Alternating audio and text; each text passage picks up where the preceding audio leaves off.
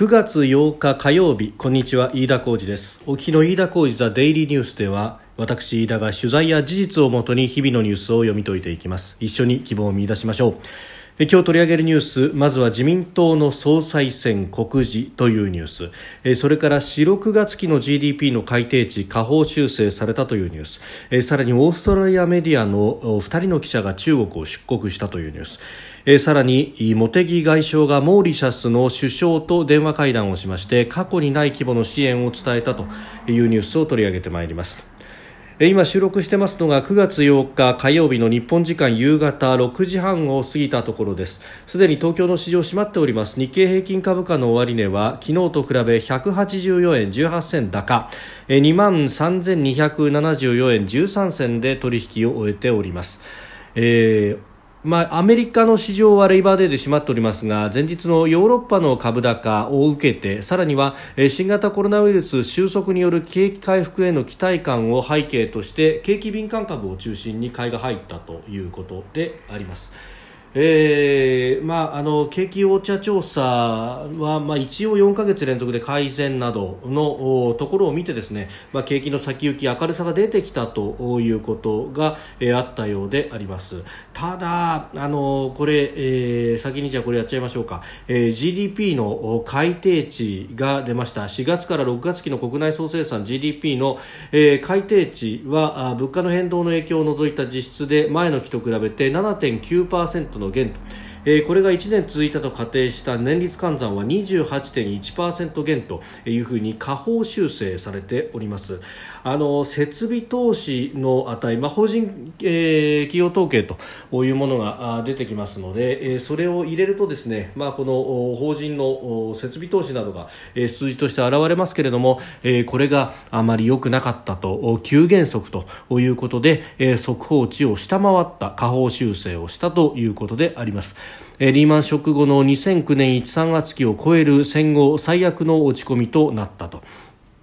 えー、いうことであります。まあ、あのそもそもですね景気が悪いと特に4、6月期は、えー、どうしたってこの新型コロナウイルスの影響で、えー、緊急事態宣言が出されていて経済活動がほぼ止まっているような状態だったということを、まあ、合わせて考えますと、えー、こういう厳しい数字が出るということはあ、まあ、目に見えております。ただですね、まあ、足元その先の、えー、例えば7月の数字がポロポロ出始めております。でさらに8月の数字というのも今後出てきます、えー、このあたりを見てみると、えー、7、9月期も決して楽観視はできないということ、えー、まあ、7月の末をですねピークとして、まあ、第2波と呼ばれるような、えー患者数の急増というのもあった、まあ、確かに中身を見ますと軽症者が大半ということでありましたけれども社会に与えるインパクトは非常に大きくって結局、それによって経済が縮小してしまったということ、まあ、消費の機会がかなり減ってしまったということなどもあり、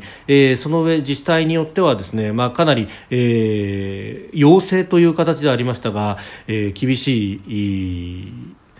自粛要請というものが出て、まあ、それに、えー、市民の皆さんは敏感に反応するということがあって、まあ、経済活動非常に鈍ったということが顕著に見られました。自粛警察なんていう、ね、言葉も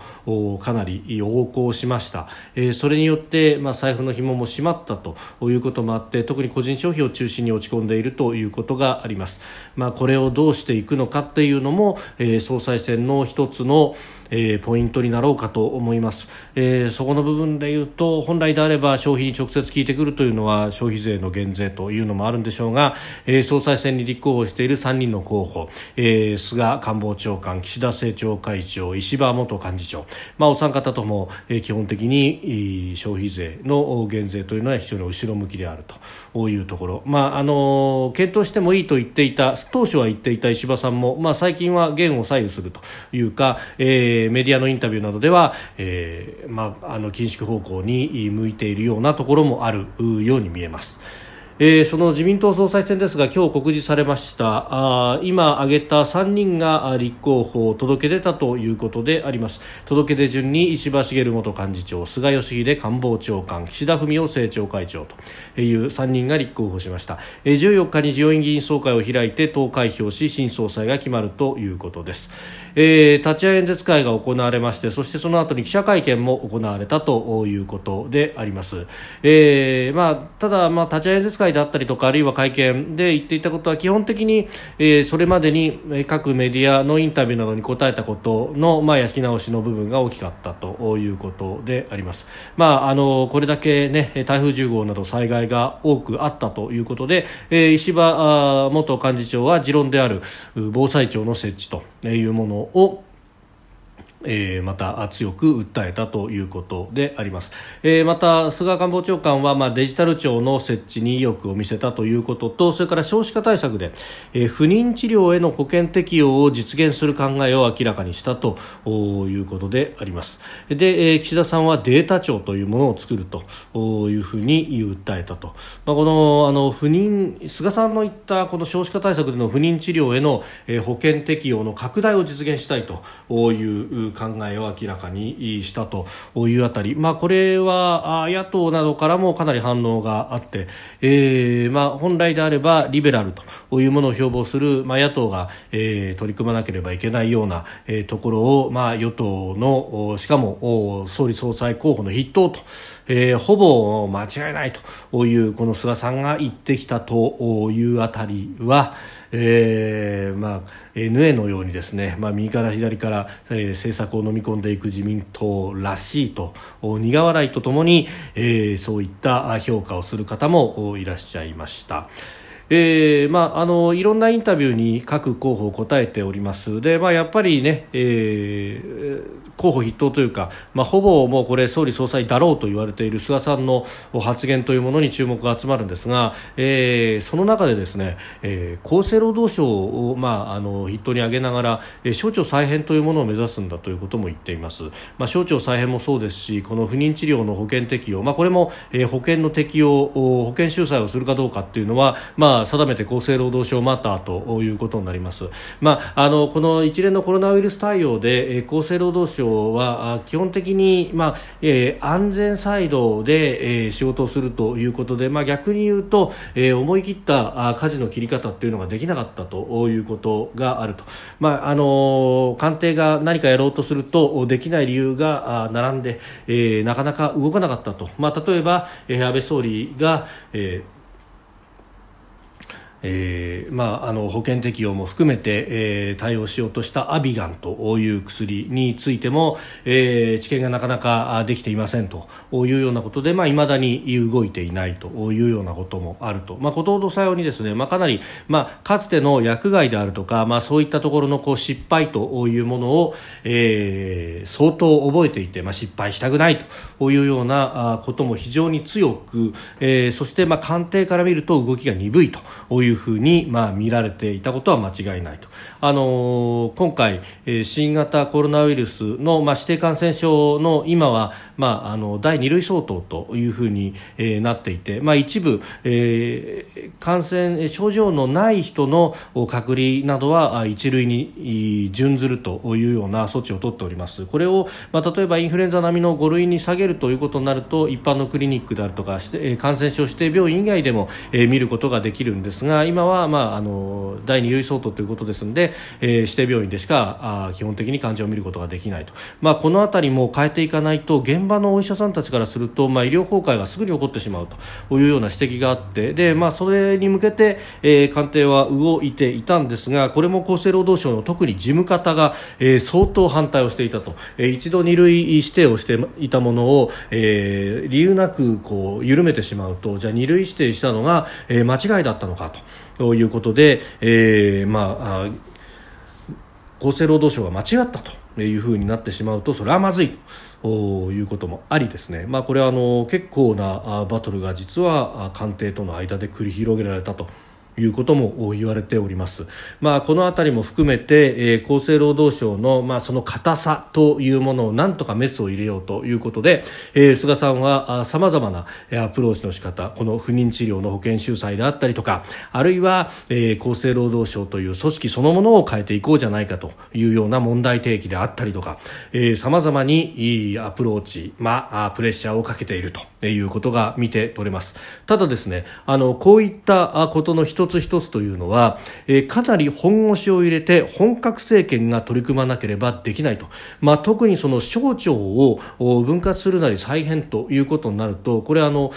設置法という成立が法律があってでその中で、えー、この仕事はどういう仕事だというような、まあ、仕事の定義がありでそれに応じて、えー、何人の人をつけるどういう予算をつけるということが、まあ、実は細かく決められている上にですねその細かく決められた仕事事の一つ一つに重なりがないようにするというのが、まあ、あの官僚の仕事の,、まあ、あの配分の仕方であると言われております。まあ、この特に重なりがないようにするっていうのが結構難しいというか、えー、骨の折れる仕事でこれあの半年1年でできるような仕事じゃないというふうにも言われてますですんでこういうことを一つ一つ言ってくるというのは実は菅さん自身はえー、これあの安倍さんの継承というものをもちろん言っているしとりあえず、えー、安倍さんのえー、任期を全うするというところで、えーまあ、ショートリリーフのような形で出てきたように見えて、えー、やろうとしていることはこれ本格政権がやろうやることでもあるので、えー、ご本人は当然長くやろうとしている。そして、えー、そのためには本格政権になるためにはですね、えー、今の衆議院のお、まあ、あるいは国会のですね陣容というのは、まあ、あの安倍さんの下での選挙で、えーまあ、同じ自民民党とはいえですね、えー、固まった陣容であります。で、えー、じゃあ菅さん主犯のもとで、えー、支持を受けたかというと、まあ、そこは政党で政として少し落ちる部分があると、えー、要するに安倍さんのもとでの選挙で支持を受けたということですから、えー、なのでそうするとトップに立つ菅さんは当然ながら、えー自分の正当性というものを高めたい。そのためには解散して総選挙を打つしかないということになります、まあ、もちろんですねあのその解散総選挙、えー、コロナ対策が最優先だというふうに、まあ、菅さんはあこの会見の中でも、えー、共同会見の中でもおっしゃったということでありますが、えーえー、ただあの菅さんは一方でですねあの第一次安倍政権の後福田政権があり麻生政権があったというあの政権交代前夜のタイミングでは、えー、麻生さんが総理になった瞬間にすぐに解散を打った方がいいということで、まあ、官邸にも乗り込んでいって説得をしたと、まあ、結局あのリーマンショックの対応があるんだということで麻生さんは解散を打つよりも、えー、リーマンショック対応に専念をしたと。経済対策を何しろ国会を通すといういうことに専念をしたわけでありますが、えー、そういったですね、まあ、で結局あの麻生さんはその後解散が打てずにずるずると引き延ばしてそして、えー、最後は追い込まれた形で解散になり、えー、ほぼ任期満了に近い形で解散となって、えー、大敗を喫し下野したというような歴史があります。それを目の当たりにしてきた菅さんからすればどこで解散を打つのかというのは、えー、その後の、まあ、党全体の不沈であったりか、まあ、自分の不沈以上に、えー、あるいは、えー、国家の舵取るというところでも過言を残しかねないということを身をもって感じているはずですのでそうするとですね、えー会見で言ったコロナ最優先で解散なんて考えていないというのもうんちょっとその言葉というのをそのまんま受け取っていいものかどうかということは非常に思うところであります。まあ、あの10月25日に総選挙なんじゃないかとかいろんなことが言われておりますけれどもね、えー、その辺も、まあ、もちろん、えー、コロナウイルスのこの感染の拡大というものがどこまで、えー、抑え込めるかにもかかってきますけれども、えー、政局は非常に不運休を告げております。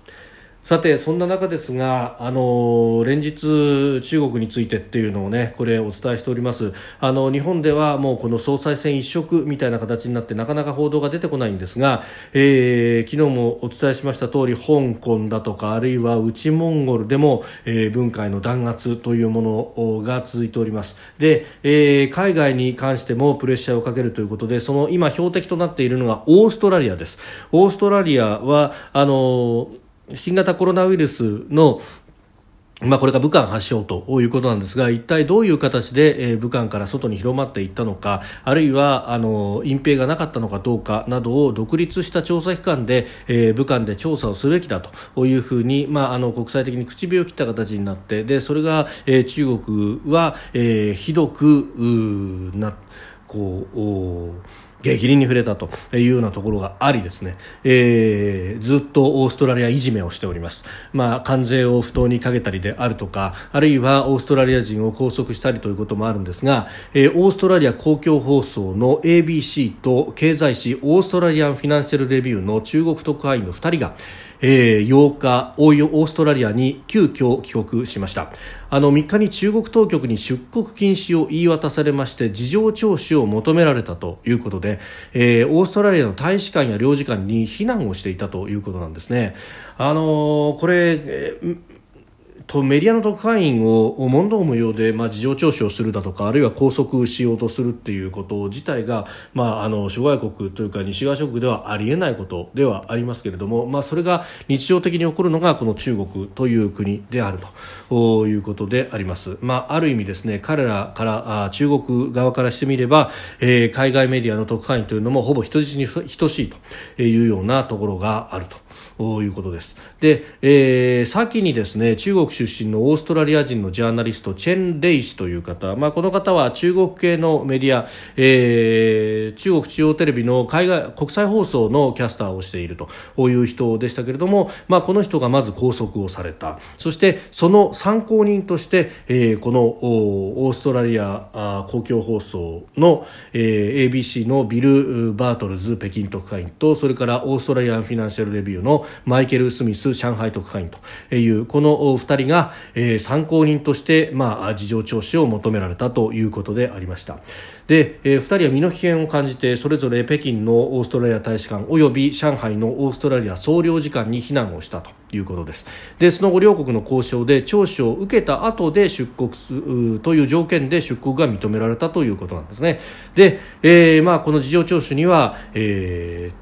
オーストラリアの駐北京大使が同席をするなどして聴取が行われそして出国ができたということであります。全くこれはあの人事ではないということ、まあ、日本のメディアの特派員というのも、まあ、たくさん言っているというところがありますし、まあ、あの取材活動をしているとかなり尾行されたりなどなどさまざまな、まあ、妨害活動などもされるということもありますので、えー今後どうなっていくのかちなみに、えー、オーストラリアの記者はこれで、えー、中国の駐在記者が1人もいなくなったということであります。まあ、あの冷戦下のえー、西側諸国と東側諸国の関係ということでいうと、まあ、こういったこともありましたけれども、えー、まさに米中の間の新冷戦というものから派生して、えー、自由主義法の支配というものを旨とする諸国とそして、えー、権威主義的な、まあ、中国のような国というのが、えー、2つに分かれていくというところにあると、まあ、これもその一つのニュースだしこれが通過点に過ぎないしそして、えー、この主語が、えー、オーストラリアメディアからいつ日本のメディアと変えるかもわからんというところがあると思います。それからインド洋の島国モーリシャスと日本の関係についてです。あの日本の貨物船から大量の重油が流出した事故というのがありました。これをめぐって茂木外務大臣が、えー、モーリシャスの、えー、ジャグナット首相と電話で会談をしました、えー、自然環境の再生や経済の回復に向けて財政面も含めてこれまでにない規模で支援を行っていく考えを示したということです。まああの現地ではあの政府の対応がぬるいということで抗議のデモなども行われているようでまだそこでは、えー、日本というものが具体的な標的になっているというような報道はあまりないんですけれども、まあ、ただあのこういった事故があってそしてその後の対応というものは、えー、日本としてきちんと、まあ、やらなければいけないと、まあ、日本がですねあのロシアのナホトカ号というタンカーの座礁して、えー、そして重油が流出し日本海の日本海側の島根だとか鳥取だとかに漂着したというとあの事故、えー、もう20年以上前の話ですけれどもまだあ覚えていらっしゃる方が多いということも考えると、まあ、今逆の立場にいるということでもう最大限のそして迅速な、えー、協力というものは必要だと思います。国際緊急援助隊が派遣されているなどなど、えー、日本からも物資両両面で、えー、支援があるということでそして支援策がほぼまとまったんで概要をお伝えしたということです。環境や経済の回復発展のため緊密に連携していくことで一致したと、えー、茂木大臣は記者団に対してコメントをしております。えーまあ、ここはですねきちんと対応して、えー、将来に禍根を残さないということが何より大事、えー、そしてモーリシャスという国日本からは非常に遠いんですけれども、まあ、ヨーロッパの人々からすると、まあ、憧れのバカンス地でもあるということがあり、まあ、ここのここを訪れる、えー、ヨーロッパ人たちの心象というものも考えると、まあ、こういった柔らかい脇腹をですね当然周りの諸国というのは日本というのはひどい国だというプロパガンダに使ってくるとも限らないというところ、えー、きちんとした対応が、えー、求められるところだし、えー、日本の、まあ、メディアあるいは、えー、日本人としてもこういったところも目配せをしていく必要があると非常に思います。飯田浩司ザデイリーニュース月曜から金曜の夕方から夜にかけてポッドキャストで配信しております、えー、ニュースに対するご意見感想などなど飯田 TDN アットマーク Gmail.com までお送りください。飯田浩司ザデイリーニュース。また明日もぜひお聞きください。以上飯田浩司でした。